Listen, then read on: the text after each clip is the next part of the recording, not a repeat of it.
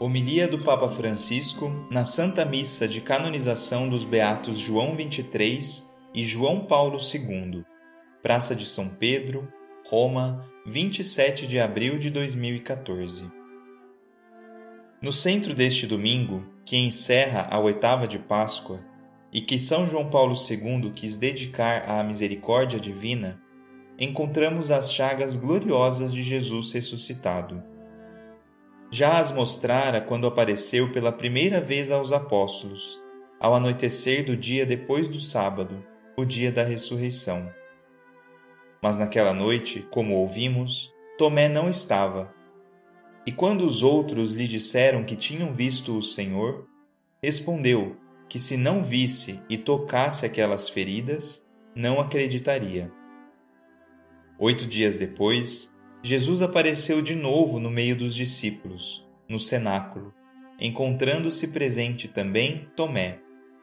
Dirigindo-se a ele, convidou-o a tocar as suas chagas.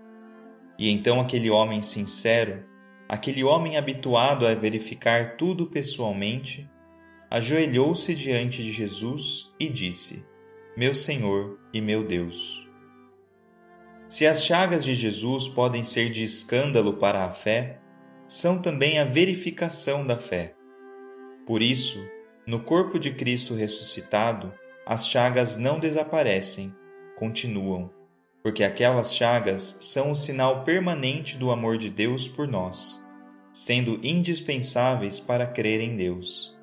Não para crer que Deus existe, mas sim crer que Deus é amor misericórdia e fidelidade.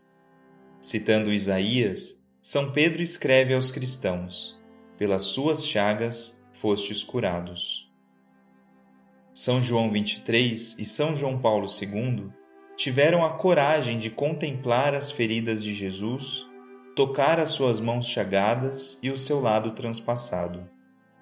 Não tiveram vergonha da carne de Cristo, não se escandalizaram dele, da sua cruz não tiveram vergonha da carne do irmão, porque em cada pessoa atribulada eles viam Jesus. Foram dois homens corajosos, cheios da parresia do Espírito Santo, e deram testemunho da bondade de Deus, da sua misericórdia, à Igreja e ao mundo. Foram sacerdotes, bispos e papas do século XX. Conheceram as suas tragédias mas não foram vencidos por elas. Mais forte neles era Deus. Mais forte era a fé em Jesus Cristo, Redentor do homem e Senhor da história. Mais forte neles era a misericórdia de Deus que se manifesta nestas cinco chagas. Mais forte era a proximidade materna de Maria.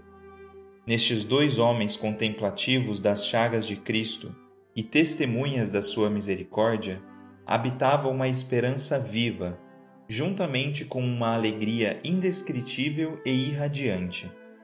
A esperança e a alegria de Cristo ressuscitado dá aos seus discípulos que nada e ninguém os pode privar. A esperança e a alegria pascal, passadas pelo crisol do despojamento, do aniquilamento, da proximidade aos pecadores levada até o extremo, até a náusea pela amargura daquele cálice. Estas são a esperança e a alegria que os dois santos papas receberam como dom do Senhor ressuscitado, tendo-as, por sua vez, doado em abundância ao povo de Deus, recebendo sua eterna gratidão. Esta esperança e esta alegria expiravam-se na primeira comunidade dos crentes em Jerusalém, de que falam os Atos dos Apóstolos, que ouvimos na segunda leitura. É uma comunidade onde se vive o essencial do Evangelho, isto é, o amor e a misericórdia, com simplicidade e fraternidade. E esta é a imagem da Igreja que o Concílio Vaticano II teve diante de si. João 23 e João Paulo II colaboraram com o Espírito Santo para restabelecer e atualizar a Igreja segundo a sua fisionomia originária, a fisionomia que lhe deram os santos ao longo dos séculos.